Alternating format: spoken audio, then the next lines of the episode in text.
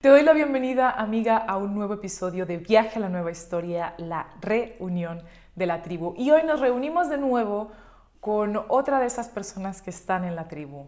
Es alguien que estoy segura que conoces, es alguien con quien me llevas pidiendo que haga una colaboración, una entrevista, un en vivo desde hace más de un año creo. Por fin se llegó el momento, todo llega cuando tiene que llegar y nuestra invitada de hoy hablándonos de herbolaria, hablándonos de sanación del propio cuerpo, hablándonos de autosoberanía, hablándonos de autorresponsabilidad, es la queridísima Catita Williamson de Yo Soy Fermentista.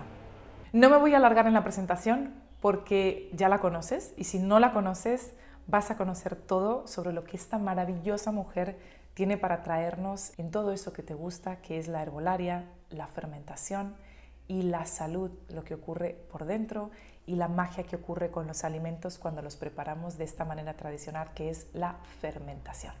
Vamos allá. En su historia La reunión de la tribu, el autor Charles Eisenstein adelantaba que en el momento de mayor crisis humana, la tribu se encontraría unos a otros para comenzar la historia del nuevo mundo. El metaverso, el Matrix, nunca ha vivido una crisis siquiera comparable a la que estamos viviendo. Es el momento del derrumbe total y el comienzo del nuevo mundo.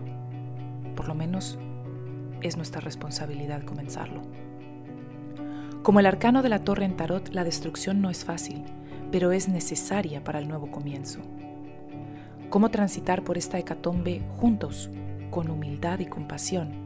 Para que esta crisis no sea el fin, sino el principio? Eso es de lo que se trata este podcast. Bienvenida a Viaje a la Nueva Historia, la reunión de la tribu. Te estábamos esperando.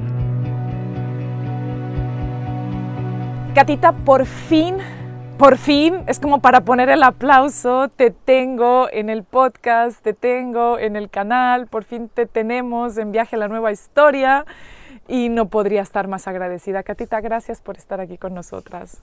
Gracias a ti, estoy súper contenta y también muy agradecida por la oportunidad de compartir. Y de estar todas juntas y de pasar aquí un rato hablando de cosas ancestrales, ¿verdad? Exacto. Exacto. ¿Estás ahora en tu cocina ancestral? Sí, estoy en la cocina de mi casa, que bueno, acá tengo muchas cosas mágicas, muchas, muchos frascos, muchas burbujas, muchas hierbas. Ajá, estás en la, en la habitación de las pócimas mágicas. Sí, estoy en la, en el, creo que la cocina es el, es el fuego, es el centro, es el corazón del hogar. Exactamente, sí. Y cuenta, cuéntanos así un poquito entre nosotras, ¿qué tienes fermentando ahora mismo? ¿Qué hay por ahí, por detrás? ahora, hoy día estoy haciendo mucho kefir de agua que el kefir de agua es maravilloso porque sabe, tiene un sabor un poco más amigable que la kombucha para muchas, para muchas personas, porque la kombucha tiene muchas bacterias que producen ácido acético y ácido acético es vinagre. O sea, el vinagre y la kombucha comparten mucho de su perfil bacteriano. Entonces, para muchas personas, la kombucha puede ser como demasiado fuerte, o sea, un poco más, un poco demasiado ácida o avinagrada. Entonces, ahora estoy fermentando más kefir de agua que kombucha porque también es un fermento más rápido y y bueno, cualquier bebida fermentada como la kombucha o como el kefir de agua, yo creo que sirve como un vehículo para la medicina de plantas. O sea, no solo tiene un beneficio tomar la bebida en sí, sino que le agregamos frutas y hierbas para que tenga como también un efecto medicinal, podríamos decir.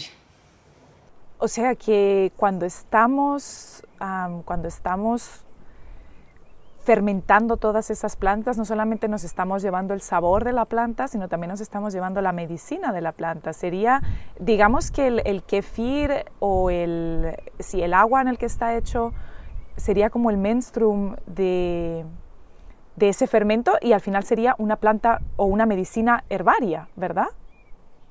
Sí, yo siempre, bueno, yo los llamo vehículos de, de medicina, pero menstruum en inglés o menstruo en español. Sí, eh, creo que se utiliza en español también la, la palabra latina, del latín directamente, que es menstruum. Hasta donde yo lo, siempre lo he visto así. Sí, pero a mí me gusta usar la palabra vehículos porque tengo eh, como esa sensación de que como es un carrito y, con las plantas a bordo y van entrando en tu cuerpo o van, van como aplica, o vas aplicando eh, el remedio en tu piel, por ejemplo, y el carrito deja su medicina encima de la piel. Pero sí, eh, pienso, o sea, me gusta esa palabra vehículo de medicina de plantas. El carrito puede ser muchas cosas, puede ser agua, puede ser alcohol, puede ser grasa. Entonces, cuando estamos enfocándonos en las bebidas fermentadas, como el kefir de agua o como la kombucha o como las sodas fermentadas, como una gaseosa natural, estamos involucrando el agua como el vehículo de medicina de plantas. O sea, estamos haciendo infusiones herbales o decocciones herbales, muchos tipos de preparaciones para luego fermentarlos con, un cultivo, por ejemplo con kefir de agua, y, luego tomamos esa bebida como, como medicina. Pero algo también para tener en cuenta, yo uso la palabra medicina en muchos sentidos. Like, aunque una bebida no tiene como un efecto medicinal como poderosísimo, igual es medicina porque tú la has preparado. Yo creo que solo el acto de fermentar en casa y de preparar algo rico para tú y tu para ti y tu familia eso ya es algo medicinal para toda la familia. O sea, que seamos un poco más productor y un poco menos consumidor. Que estemos más involucrados en, lo que aparece en el plato y, aparece en el vaso, ¿no? Entonces, creo que, mm, bueno, los fermentos, también los fermentos herbales, tienen muchos beneficios y propósitos, pero creo que lo más bonito y quizás el, beneficio más grande es justamente la confianza que te da solo por el hecho de estar más involucrada en lo que estás consumiendo. Eso hace como hace un par de semanas que estuve haciendo un episodio en el que contestaba preguntas que me hacían y una de las preguntas que me hicieron fue qué alimento sentía que me nutría más el cuerpo y el alma y mi respuesta fue precisamente no el alimento en sí, sino el alimento en el que yo más involucrada haya estado. Siento que ese es el que más me nutre en todos los niveles. Mientras más involucrada haya estado, más siento que al fin y al cabo, consumir cualquier alimento es interactuar con el medio y es hacer que el medio entre dentro de nosotros y hacerlo parte de nosotros. Entonces ahí la relación que tengamos con eso que estamos consumiendo eh, hace una gran diferencia, ¿verdad? Sí, estoy totalmente de acuerdo. Comer o tomar bebidas es literalmente el mundo de afuera se está volviendo en tu mundo, en tu cuerpo, en tu tierra. Entonces es algo muy mágico y si podemos, aunque sea así un poquitito, involucrarnos un poquito más o conocer una planta que crece cerca a nosotros y involucrar esa planta también en el fermento, eso ya tiene muchos beneficios, es muy, muy bonito. Entonces, eh, sí, ese es, es, un gran beneficio de, de, de, la fermentación y también de la fermentación herbal. O sea, la fermentación que también involucra las hierbas medicinales.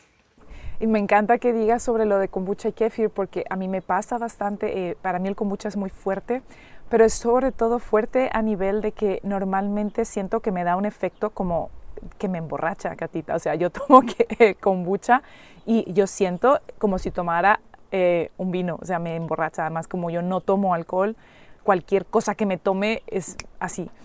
Sin embargo, con el kéfir de agua no me ocurre y aquí en Portugal conseguimos un kéfir de agua de higos que estoy, pero así como obsesionada con él desde que llegamos aquí. Hemos estado comprando, compramos siempre todo a granjeros regionales, personas que tienen sus propios recursos aquí. Y uno de los más grandes es el, el kéfir de agua de higos. Y qué cosa tan deliciosa. Y me encanta porque no me da esa sensación que me da el kombucha, que literalmente, no sé si tenga que ver también con mi energía y la energía de la planta, pero me sube el calor, o sea, me da calor, me, sí, me da, es como una energía em, warming, calentadora, y, me, como que me emborracha, como que, uh, me parece muy fuerte.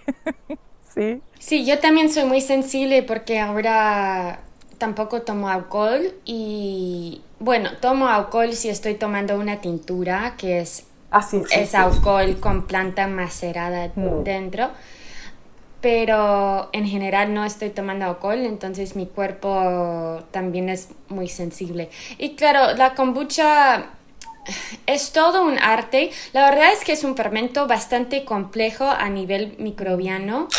Hay cultivos de kombucha que tienen más levaduras, entonces pueden producir más alcohol. Hay, hay cultivos que tienen más bacterias, entonces hay, hay, hay, como muchos elementos que influyen en, en, la kombucha que vas a tener al final, pero realmente es, es, un, es un cultivo, es un fermento con, bastante complejo a nivel microbiano, digamos. No es complejo fermentar la kombucha y está bien tenerla en casa, pero claro, es bueno conocer tu cuerpo, no tenemos que fermentar todo. Mucha gente ve mis videos y y creo que piensan que estoy todo el día como tomando todos los fermentos. Y no es así. Like, si te gusta la kombucha, súper fermentala y tenerla en casa y tomarla. Si no te gusta, mm, entonces no es un fermento que vas a tener en tu vida. Like. Pero sí, yo sé que la kombucha en particular es un fermento muy, muy interesante porque se ha vuelto tan popular alrededor del mundo y realmente es una puerta por la que mucha gente entra en el mundo de la fermentación. Entonces, esta, yo la veo como el beneficio más grande de la kombucha, justamente es eso, que sea esa puerta por la que la gente se empieza a, interesar por la fermentación. Eso como lo veo como el beneficio más grande. Pero para mí tampoco la kombucha es parte de mi vida diaria. Like tengo allá, tengo kombucha, pero lleva dos meses sin alimentación. Está bien, ahora es como vinagre y kombucha. Entonces, sí. Sí, me encanta.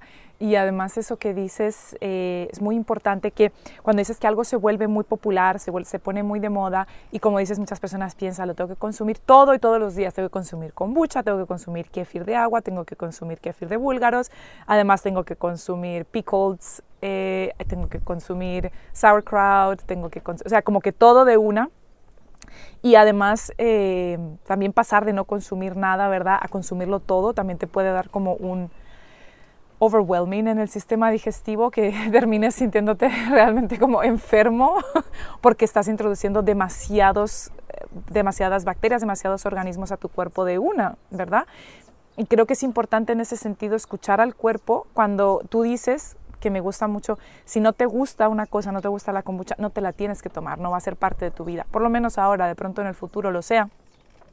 Pero cuando escuchamos a nuestro cuerpo, ¿verdad, Catita? Él nos va a decir siempre, ok, sí o no, no importa si está de moda o no, puede que esté súper de moda, que sea lo mejor del mundo, pero si en ese momento tu cuerpo te dice, no, no, ahora mismo no, espérate un momento, eh, páralo, busca otra cosa o prueba más adelante, ¿verdad?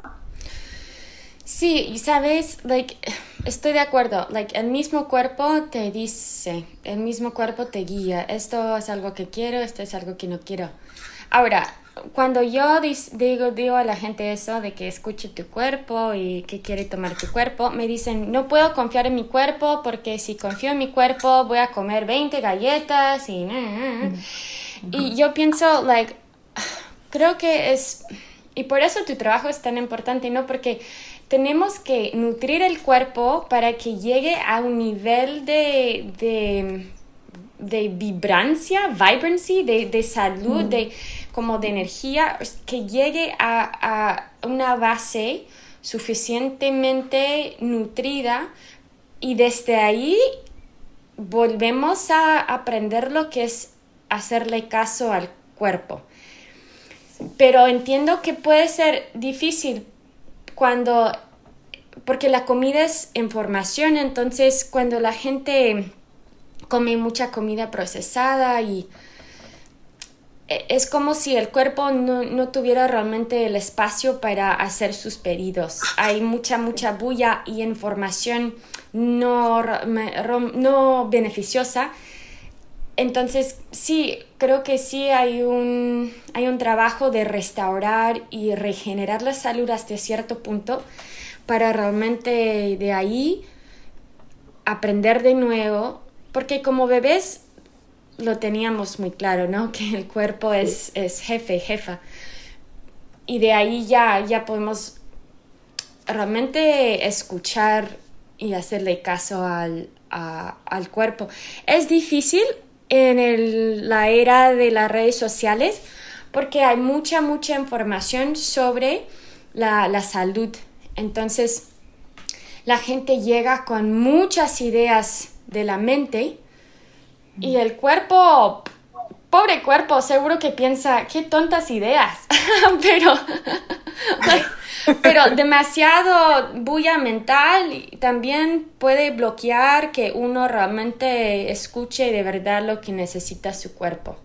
Y otra cosa es que muchas personas se han, se han sentido mal durante tanto tiempo que ni siquiera saben que es posible sentirse de, manera distinta.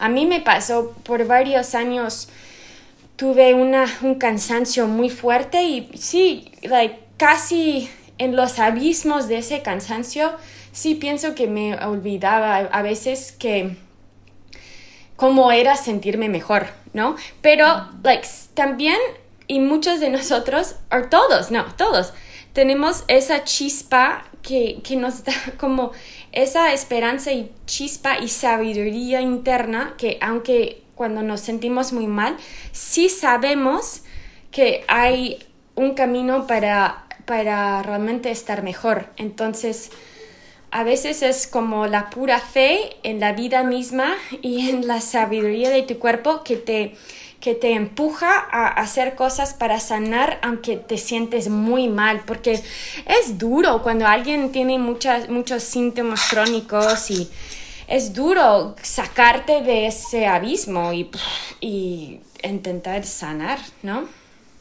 Es muy duro, Catita, y sobre todo perdemos en esas situaciones se pierde la confianza con el cuerpo. Ahí es cuando dicen no puedo confiar en mi cuerpo porque mi cuerpo es dolor o mi cuerpo es malestar o mi cuerpo es mi cuerpo está en contra de mí, cuando en realidad tu cuerpo primero no está separado de ti, no podemos hablar del cuerpo en tercera persona porque el cuerpo somos nosotros y siempre está o estamos tratando de, de de que sobrevivamos y de que estemos bien. Todo lo que hace el cuerpo es para que sobrevivamos y para que podamos estar bien.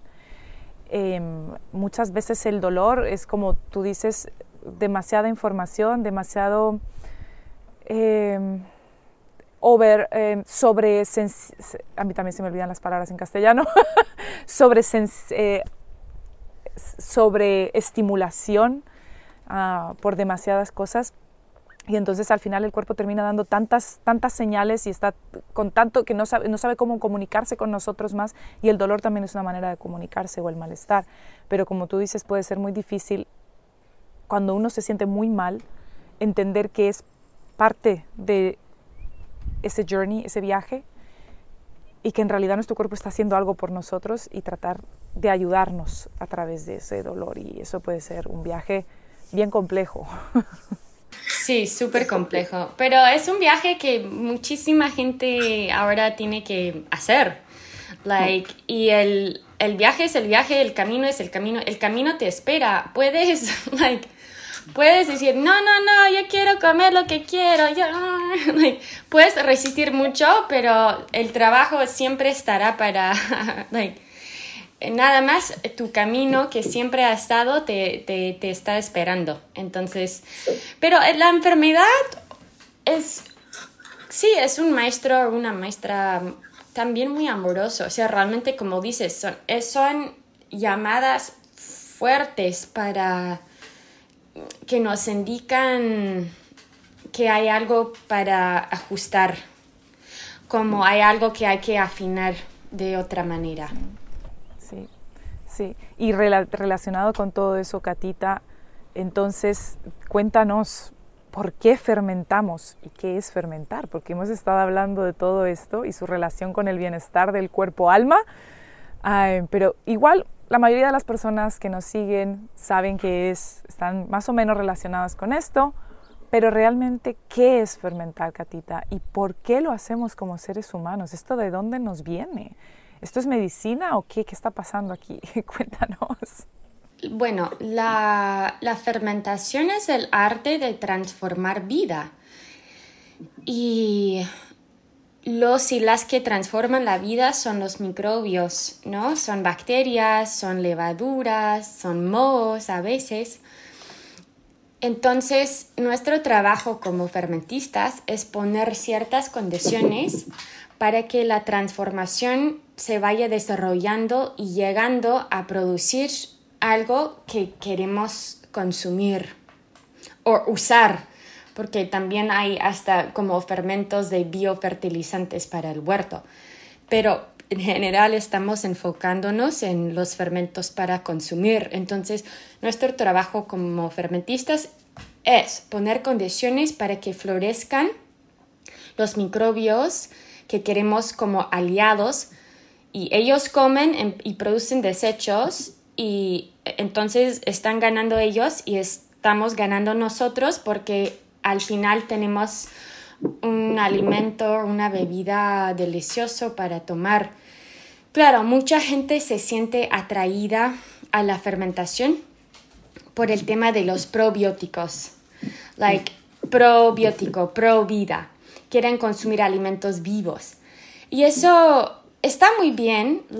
Por ejemplo, el chucrut, el kefir de agua, em, el kefir de leche, la kombucha. Todos son fermentos vivos, digamos, que en el momento de consumirlos tienen todavía vida microbiana viva dentro y estamos consumiendo esa vida microbiana viva.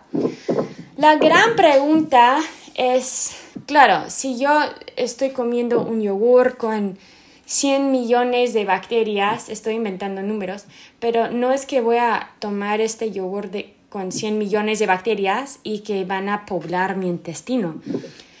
La ciencia está en pañales, se dice diapers, pañales, sobre su entendimiento de realmente cómo cómo es nuestro cosmos microbiano adentro. Creo que investigar el, todo el mundo bacteriano y microbiano que tenemos adentro es igual que investigar el cosmos de afuera. Entonces, like, ¿cómo nos están afectando estas bacterias que consumimos? realmente no, no sabemos todo lo que está pasando en la interacción entre los microbios vivos que ingerimos y todo el tracto digestivo y luego el intestino. Pero sí sabemos que hay, em, que hay efectos. Por ejemplo, me gusta dar la, em, me gusta dar el ejemplo de mi abuela. Ella tiene 96 años y estuvo en el hospital hace un par de años y tuvo la infección de C. diff Clostridium difficile. Clostridium difficile es una infección súper peligrosa que suele aparecer en hospitales, justamente porque ahí usan muchos químicos y antibióticos también y matan todo, pero no todo muere. Justamente esa bacteria súper poderosa, Clostridium difficile, puede, puede florecer y es cuando, cuando alguien tiene una, una, infección con Clostridium difícil, muchos de los casos son fatales. La gente muere porque es, es una infección muy, muy poderosa y difícil de, de, de matar. Porque, claro, estamos en constante. Si matas una cosa, otra cosa florece. Matas una cosa, otra cosa florece. Like, eh, la guerra no termina nunca. Entonces, pero ella tomó, bueno, ella sí tomó antibióticos súper fuertes y, y todo un tema, pero el, médico le dijo que tomara yogur ella comió yogur de una marca súper comercial en Estados Unidos, pero igual, esa marca súper comercial en Estados Unidos definitivamente no fue una marca orgánica, nada de eso, pero le ayudó mucho. O sea, le ayudó mucho a recuperar eh, su ritmo digestivo y tener eh, popó regular, like, hacer, ir al baño, ¿no? Entonces, like, pienso, wow, eso sí es como, es maravilloso. Incluso un yogur como comercial, ni siquiera algo como super fancy de una ecotienda, igual ese yogur le ayudó. ¿Cómo exactamente le ayudó? ¿Qué estaba pasando en su intestino cuando comió ese yogur? Bueno, hay como muchas teorías, pero nadie realmente sabe 100%. Pero claro, tú, es lo que hablamos antes también, ¿no? Tu mismo cuerpo te, te habla. Si tú comes yogur, y sientes que tu digestión está mejor y que tu piel está mejor y además te gusta mucho el sabor, entonces creo que el yogur es súper beneficioso para ti, ¿no? Entonces, em, sí, los, sí, muchos fermentos bueno, mucha gente se acerca al mundo de los fermentos justamente por ese poder probiótico que muchos tienen. Pero claro, no todos tienen poder probiótico. Y ahí entra otro tema. El tema sería que a veces, bueno, yo siempre digo que la fermentación es como una herramienta o una biotecnología para transformar los alimentos fuera del cuerpo para que luego dentro del cuerpo los podamos recibir mejor, digerir mejor.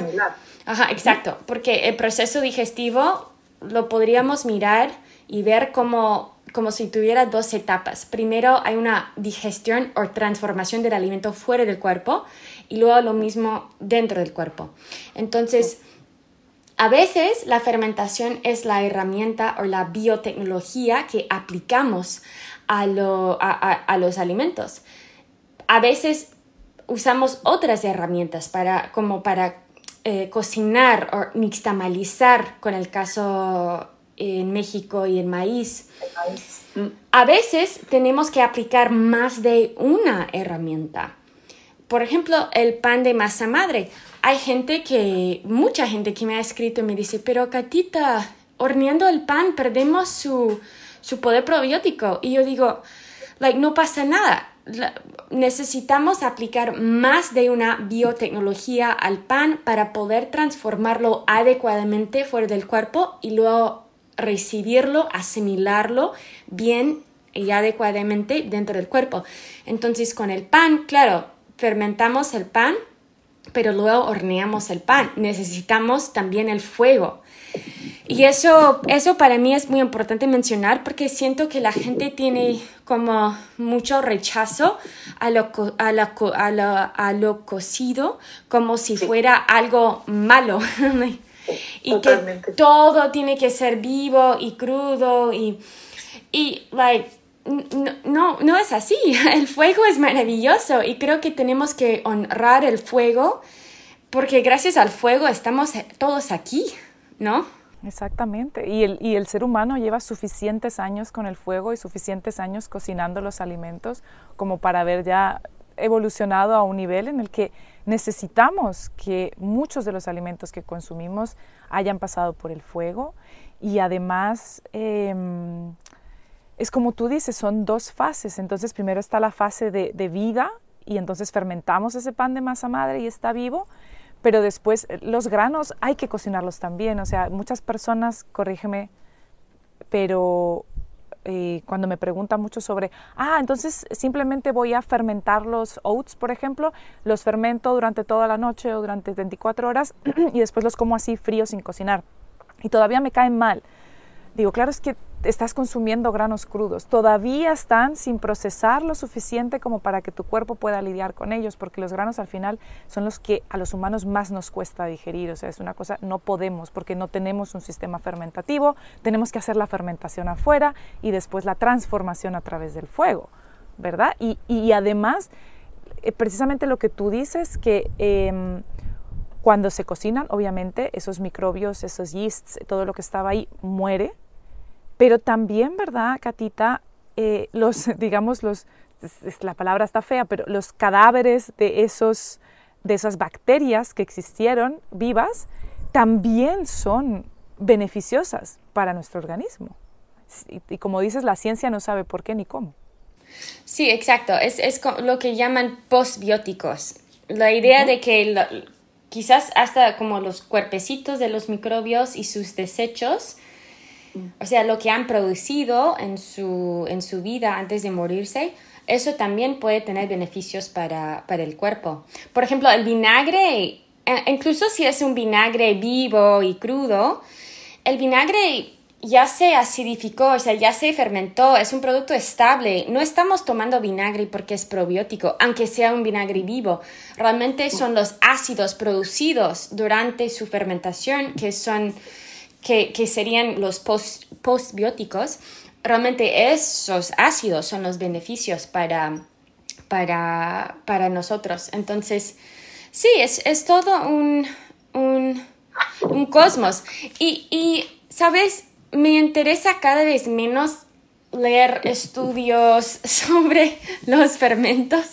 Like, casi no me interesa para nada. Yo sé que sí hay, hay trabajo científico sobre ciertas cepas y entiendo que la ciencia tiene que hacerlo así. It's like el universo es tan vasto y infinito, entonces entiendo que tienen que aislar una cepa y tomar la cepa y ver cómo están los resultados. O sea, entiendo el proceso científico, pero en este caso de los fermentos no me interesa tanto porque, like, porque hay hábitos de vida que, que nos piden nuestra energía y enfoque. O sea, eh, un estudio que habla de una cepa en particular que luego venden en una cápsula, bueno, está bien, pero hay muchas otras cosas que creo que son mucho más eficientes para llevarte al, nivel de salud que estás buscando. Entonces, por ejemplo, siempre digo, el mejor probiótico que existe es que estés tú en contacto con ecosistemas sanos.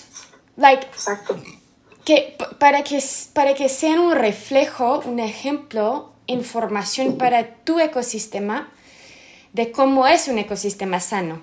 Entonces, que estés en el bosque, que estés en la playa, por lo menos en un parque, tener contacto con la naturaleza es lo, lo probiótico más importante, mucho, mucho más que cualquier fermento o cualquier em, cápsula probiótica yo sé que mucha gente vive en las ciudades. Yo, ¿Sabes lo que pienso? Pienso que cuando hablo de cosas, la, la mm, primera ola de respuestas muchas veces suele ser las que resisten y las que buscan como no.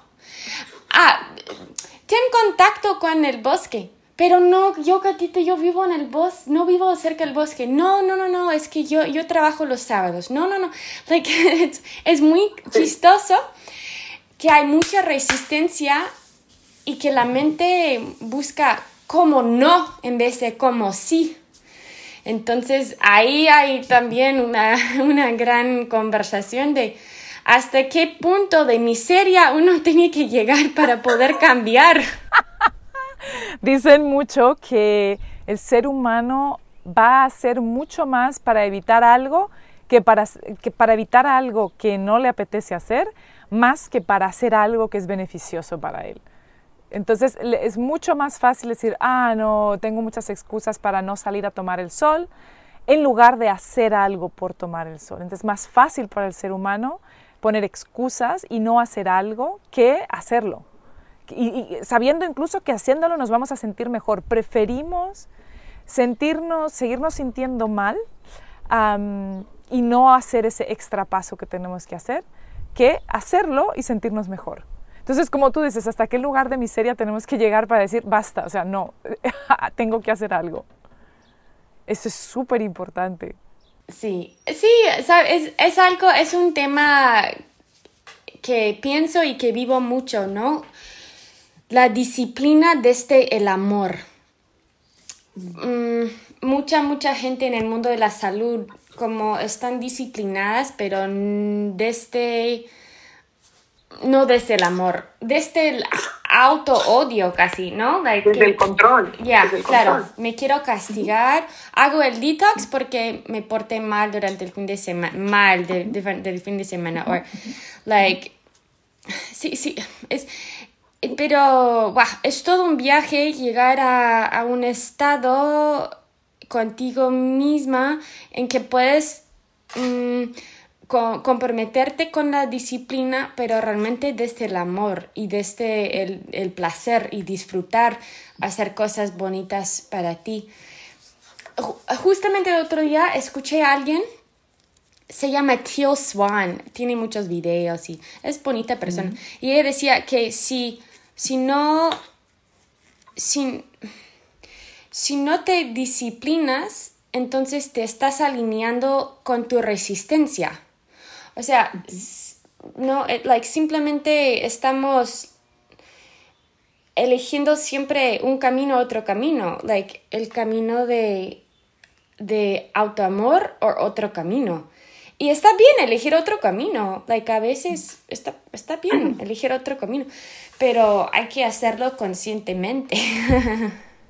Charles Eisenstein dice que mm, la fuerza de voluntad para lo único que sirve, para lo único que deberíamos usarla, es para recordarnos lo que nos hace sentir bien, pero no para autoimponernos control o castigos o sí, porque el, el problema, Catita, pienso, es que eh, la mayoría de la gente y eh, con el online y todo eso confunde la vida saludable con la cultura de la dieta. Entonces confunden el, ser saludable con la cultura de la dieta que es restringe, castiga, limita, controla, mide, ah, ¿sí? Y entonces, y, mezclan los dos cuando son dos cosas que son completamente opuestas. La salud holística del cuerpo es, contraria a la imposición de normas, reglas, mm, restricciones, castigos, etcétera, ¿sí? Sí, yo sí, pienso que mucho, bueno, lo que pintamos como saludable en Instagram, por ejemplo, ya en sí es algo restrictivo, mucho, mucha comida light, baja en grasa, como eh, smoothies y ensaladas y Like, entonces, creo que e, ese también es un tema de la comida verdaderamente nutritiva quizás no sea la más sexy para Instagram. Unas onzas de hígado no es lo más sexy para Instagram. Exacto, no es como una ensalada con frutas y con eh, germinados y y sí, entonces, y no, son, no es que esas cosas son, sean malas, solo que hay que tener, es lo que hablamos al principio, hay que lograr regenerar el cuerpo para tener como una base muy sólida y de ahí, y de ahí es, puedes ir incorporando más cosas o siendo más flexible, pero sí hay, hay como, hay una transición para muchos de realmente regenerar el cuerpo y eso no, se puede hacer sin alimentos de origen animal. Entonces los fermentos también like, son parte de eso y, y, hay fermentos de leche y de carne y hay, hay fermentos también de origen animal. Esa es otra pregunta que te tenía para hacer y es que la mayoría de la gente piensa en fermentos y suele pensar, pues como dices, en sauerkraut o de pronto en pan de masa madre, kombucha, kefir de agua y algunas personas en kefir de leche, que entonces ya estaremos pasando a vegetarianos, o sea, eh, con fermentos vegetarianos, pero también existe la fermentación de alimentos animales y creo que no mucha gente sabe de esto, no mucha gente habla de esto.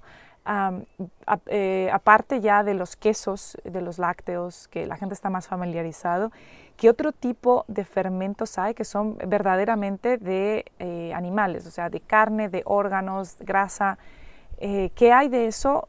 ¿Por qué se hacen y, cómo se hacen? ¿O qué nos puedes hablar un poco de los fermentos de origen animal en el, en el sentido más animal?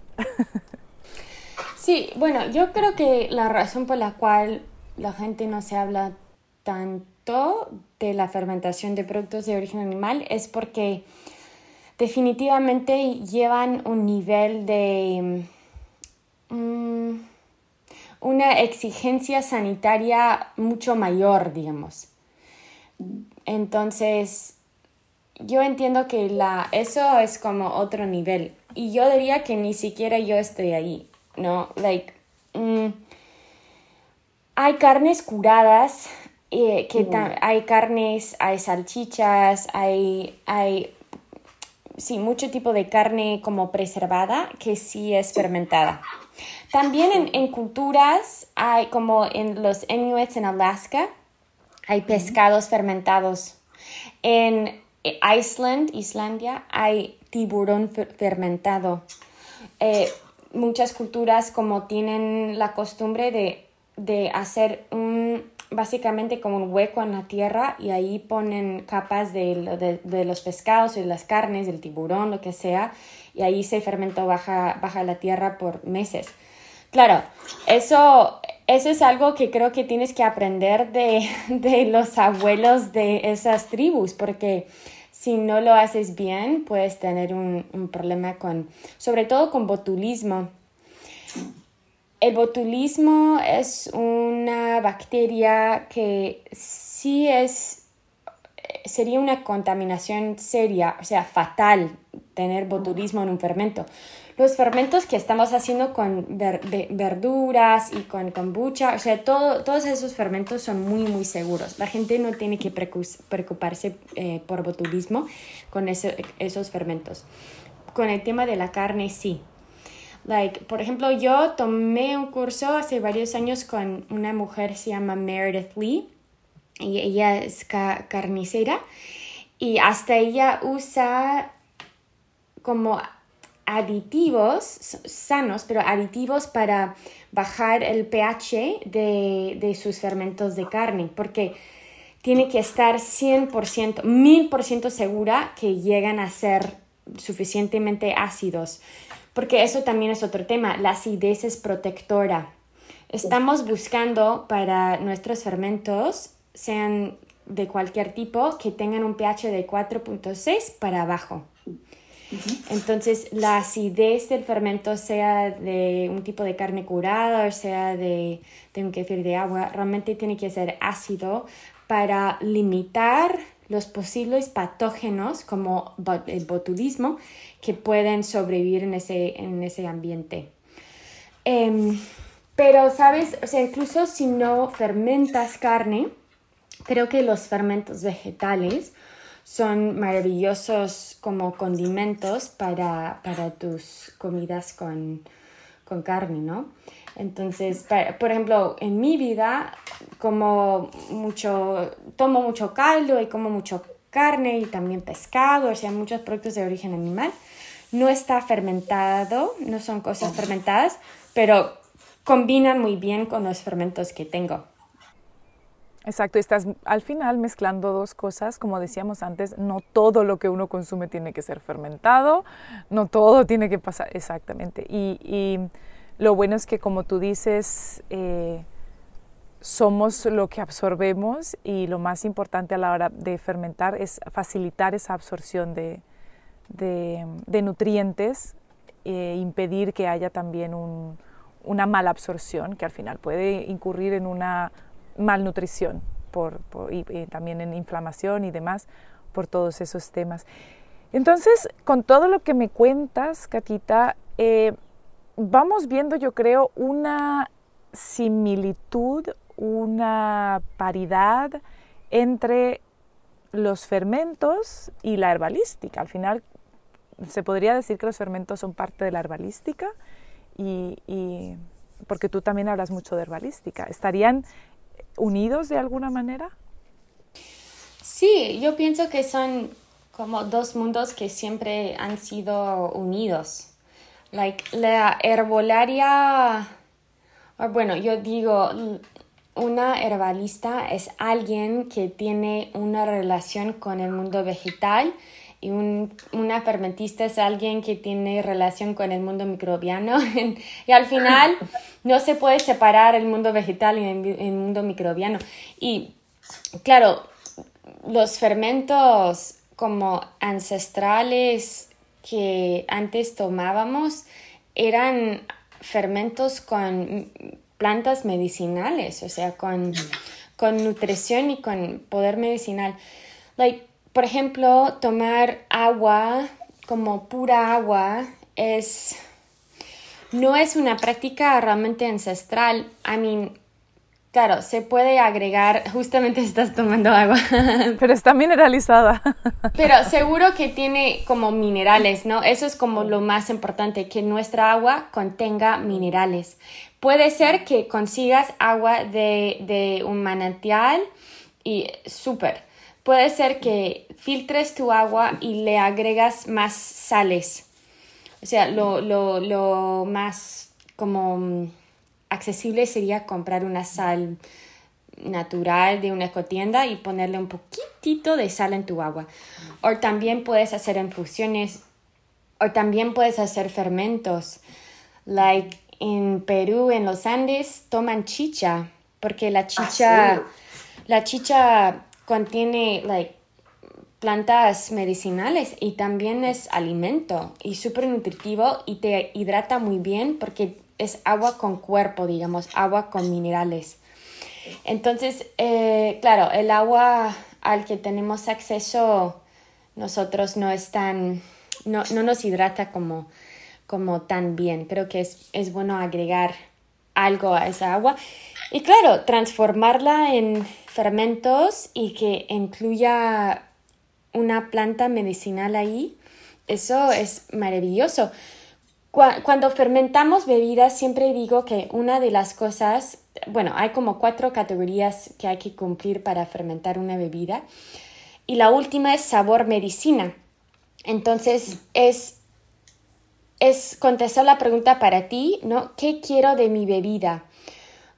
Quiero que tenga cierto sabor, quiero que tenga cierto afecto medicinal, a veces yo hago como sodas fermentadas o kefir de agua que son más amargos, por ejemplo, y los tomo como tónicos, no tanto como bebida, como soda, pero también hago sodas con como pura fresa y eso también está bien, no es, no es como tan medicinal, no estoy usando plantas medicinales, digamos, aunque claro, la fresa aporta sus, minerales y sus vitaminas y la vitamina C, pero todo depende de ti y cuál es tu, cuál es tu objetivo cuando fermentas. Pero yo creo que justamente ahí en esa cuarta categoría de sabor medicina, ahí, ahí entra, ¿no? Entran los ingredientes que quieres mm, usar en tu, en tu receta. Y son, son hierbas, muchas veces son hierbas medicinales. Son hierbas medicinales. ¿Y qué nos dices, Catita, sobre qué nos puede enseñar la herbalística o la herbolaria acerca de sacarnos de ese mindset, de ese eh, estado mental o lugar mental que nos ha enseñado la medicina alopática, de que para un síntoma hay un remedio. Entonces, si me duele aquí, pues eh, busco un remedio para el dolor aquí, que al final solo está para síntomas, no es buscar por qué me duele aquí. Pero tenemos esa idea de un síntoma, un remedio, cuando en realidad creo que la herbalística nos enseña más bien que es una persona una planta o una persona una energía. ¿Y, y, qué nos enseña la herbalística o la herbolaria de este tema de, de salir de este mindset del eh, one solution, de one solution para todo, y que más tiene que ver con nuestro estado mental, nuestro estado físico en ese momento, podemos elegir una hierba u otra. Es decir, por ejemplo, no sería como que, ah, eh, tengo tal cosa, pues entonces toma jengibre. No, sería como, ¿qué sientes? ¿Cuál es tu historia? ¿Cómo llegaste hasta ahí? Y puede que en ese caso el jengibre sea completamente ah, contradictorio para ti, para tu, para tu caso. Entonces es más como persona, eh, se trata más a la persona, ¿verdad? ¿Qué nos enseña más ¿Qué nos enseña la herbalística sobre tratar a la persona como, como el ser completo y no tratar síntomas? Sí, mi maestra dice, plants are for people, not for problems. Las plantas son para las personas y no para los problemas. Entonces, justamente eso, ¿no? Like, eh, si, si se trata la herbolaria de tener una relación con las plantas, entonces es buscar justamente eso, ¿no? La, la persona en particular y la planta en particular que, es un match para ese momento. Y hay, hay muchas maneras de, de, hacer eso. La, la, gente que se identifica como herbalistas, herbalists, creo que son puentes. O sea, son personas que se han elegido ser puentes entre las plantas y los seres humanos que quizás no tienen una relación tan, tan íntima con el mundo vegetal. Entonces, hay distintas, hay tantas maneras de trabajar con las plantas que hay herbalistas puentes en el mundo. Entonces, sí hay gente que quizás como trabaja desde como más nivel espiritual, energético, pero espiritualmente energético de, de con las plantas. También está mucho el tema de la energía, pero hablando más de las constituciones de las personas. ¿no? Entonces, hay personas que tienen eh, características más secas, entonces una hierba, por ejemplo, mi maestro, otro maestro que, tenga, que tengo yo dice, la cúrcuma es, un, es una planta antiinflamatoria, mucha gente la conoce así, pero también es una planta que puede secarte un poco. Entonces, no es la planta antiinflamatoria adecuada para una persona con una constitución seca. La idea de las constituciones aparece creo que en todos los sistemas antiguos de, de la medicina, ¿no? Porque en la tierra hay fuego, tierra, agua, aire, y aquí también en el cuerpo, porque el cuerpo es la tierra, ¿no? Entonces hay distintas, cada, cada cuerpo es una tierra distinta. Entonces creo que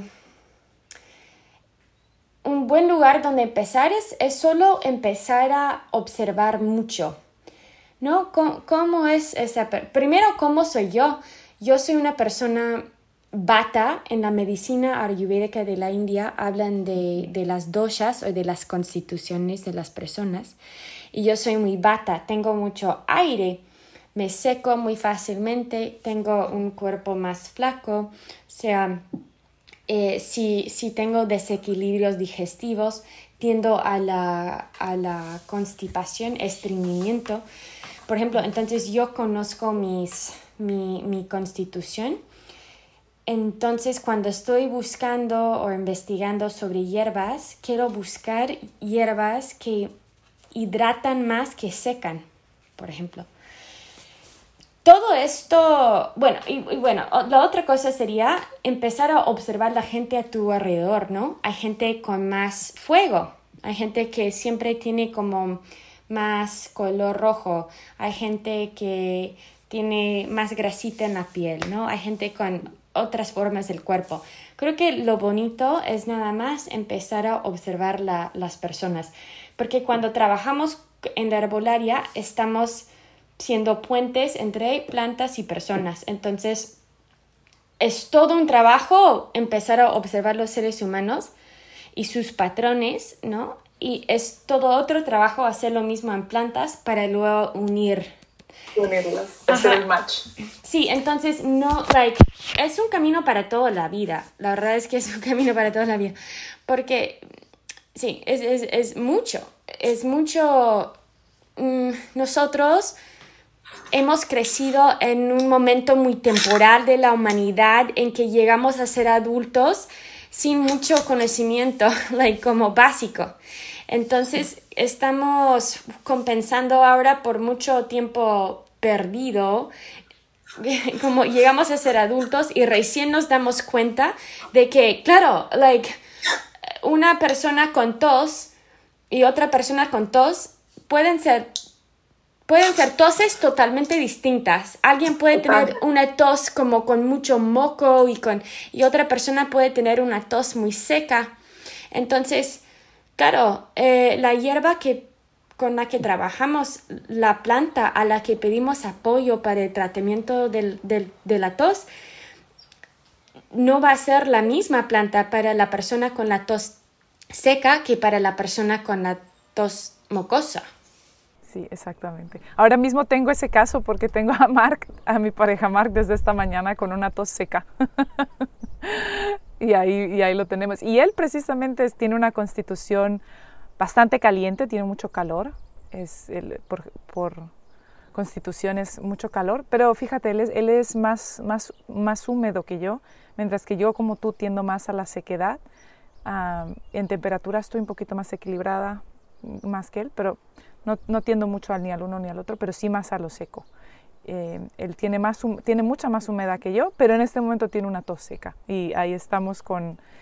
Normalmente yo a él no lo trataría con, con, em, eh, con algo que le diera más humedad, porque él ya tiene mucha humedad, pero creo en este caso tiene una tos seca y está ahí como esa sequedad en, el pulmón. Y entonces es muy interesante ver cómo, aparte de la constitución de la persona, también el caso puntual que está ocurriendo en ese momento también nos puede llevar por otro camino.